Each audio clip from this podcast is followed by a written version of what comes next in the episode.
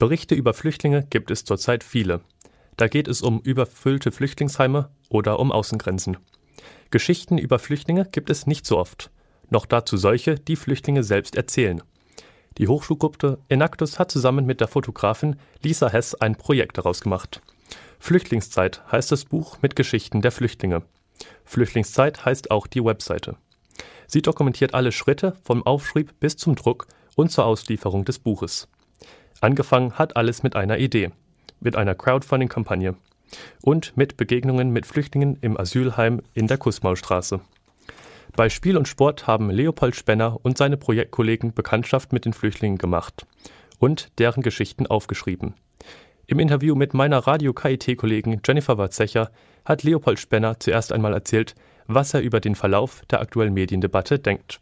Leider ist unsere Diskussion tatsächlich sehr von extremen Kontra- oder Pro-Stimmen dominiert. Es gibt Leute, die sagen, Flüchtlinge raus hier. Es gibt genauso gut Leute, die sagen, alle Flüchtlinge müssen zu uns kommen. Wie es meistens so ist im Leben, ist meist der, der Mittelweg irgendwo sinnvoll, aus meiner Ansicht. Ja, die aktuellen Geschehnisse zeigen, dass tatsächlich in vielen Ländern der Erde gerade so viele Leute auf der Flucht sind und dass wir damit überfordert sind derzeit. Temporär sieht man jetzt auch daran, dass unsere Grenzen eben da kontrolliert werden. Allerdings ohne, dass die irgendeine große Macht haben. Sie können ja nicht die Flüchtlinge wieder abweisen, wenn die sagen, wir möchten gern hier Asyl beantragen, dann können sie das auch. Und dann äh, ist der Spielraum der Bundespolizei da auch vorbei. Man sieht schon eine leichte Überforderung, aber angesichts der Zahlen ist das auch schwer. Jetzt wurde der Geschäftsführer vom Bund Bundesamt für Migration und Flüchtlinge gefeuert. Das zeigt auch irgendwie, dass die Frau Merkel da auch nicht mit zufrieden ist, wie, wie das Bundesamt damit umgeht. Man muss ja auch sagen, dass das schon seit ein paar Jahren sich abzeichnete, dass die, die Flüchtlingszahlen steigen werden.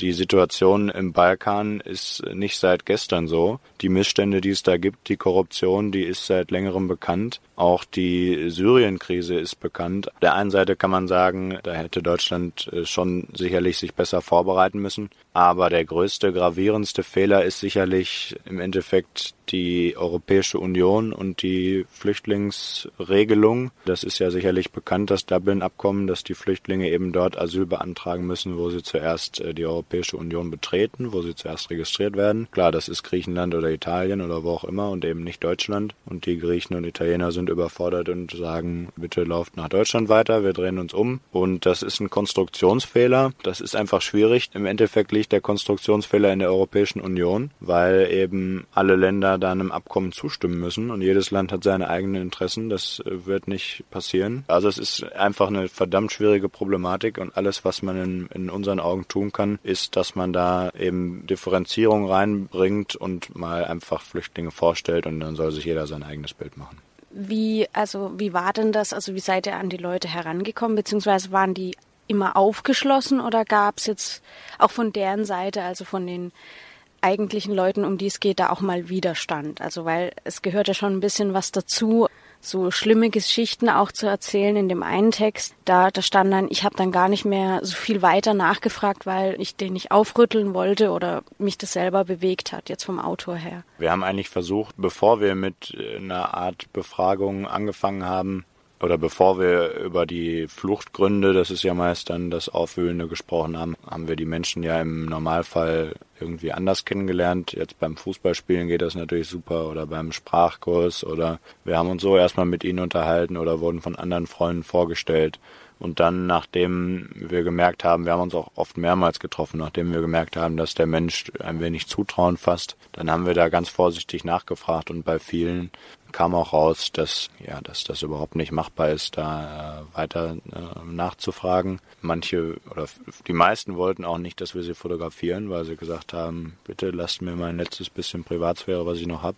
Aber wir haben eben erst versucht, Zutrauen, dass wir, dass wir uns gegenseitig äh, Vertrauen finden und dann erst tiefer nachzufragen. Musstet ihr dann auch mal Porträt, das ihr jetzt eingeplant hattet, absagen, weil es jetzt jemanden einfach dann doch zu viel geworden ist beim Erzählen der Geschichte? Wir mussten tatsächlich ähm, einige Fotos, die wir eigentlich gerne machen wollten, eben absagen, weil es denjenigen nicht recht war.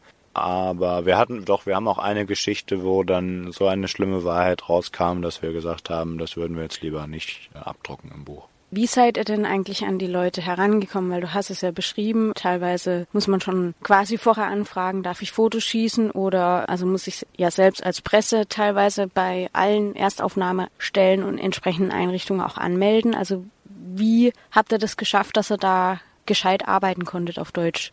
Das war eben extrem schwer. Das war richtig gescheit arbeiten. Es gab es eigentlich nicht. Das war alles irgendwie on the go oder in der Küche vom Flüchtlingsheim. Und das meiste kam eben über dieses vorherige Projekt unserer Hochschulgruppe zustande, wo wir eben jeden Samstag einen Fußballtreff hatten, einen, einen Sprachkurztreff und einen Maltreff. Und da unterhält man sich ja dann schon mal nebenbei. Und da kam eigentlich der Erstkontakt zustande. Und sonst in den Heimen war das meist in ihrem Zimmer oder im Flur oder in der Küche. Das gestaltete sich natürlich, da musste man schon sehr flexibel und spontan sein. Was habt ihr denn mit den aus dem Buch resultierenden Einnahmen vor? Werdet ihr die spenden, also zum Beispiel an Amnesty International oder an den Campus Ost, wie auch immer? Wir haben einen gemeinnützigen Förderverein gegründet. Da steht bereits in der Satzung, dass wir die Gewinne, falls es denn welche gibt, nur an andere gemeinnützige Körperschaften spenden können. Und unser Plan ist es, dieses Geschichtenschreiben mit Flüchtlingen und dann veröffentlichen weiterzuführen, weil wir das eigentlich gut finden. Einmal, weil ein Kontakt entsteht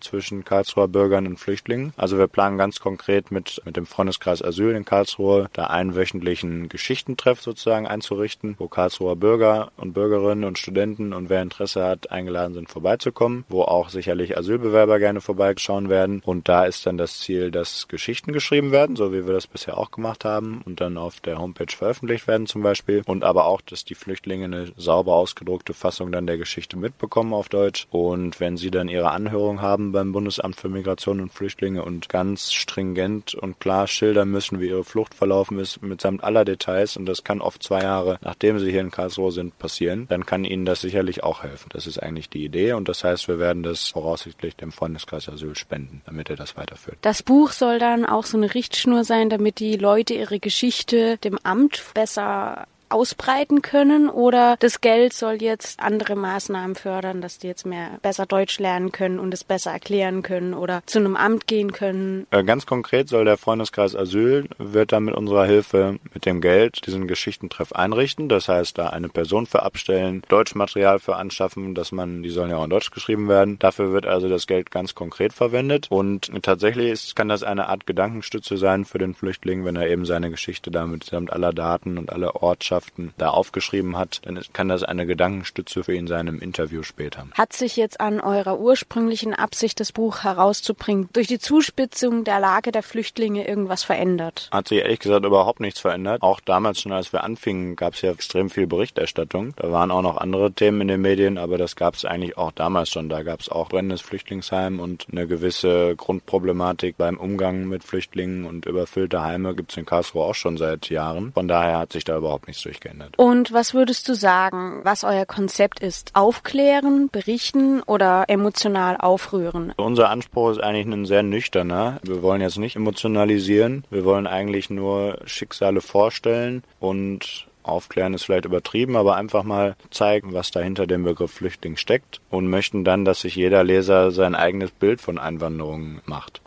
Das war meine Kollegin Jennifer Watzecher im Gespräch mit Leopold Spenner von der Hochschulgruppe Enactus. Das Buch Flüchtlingszeit wird voraussichtlich Ende November im Borby Werkstattverlag aus Eckernförde erscheinen und 14,95 Euro kosten. Unter www.flüchtlingszeit.de erfahrt ihr zeitnah mehr. Das Buch ist über den dortigen Onlineshop und den Buchhandel erhältlich.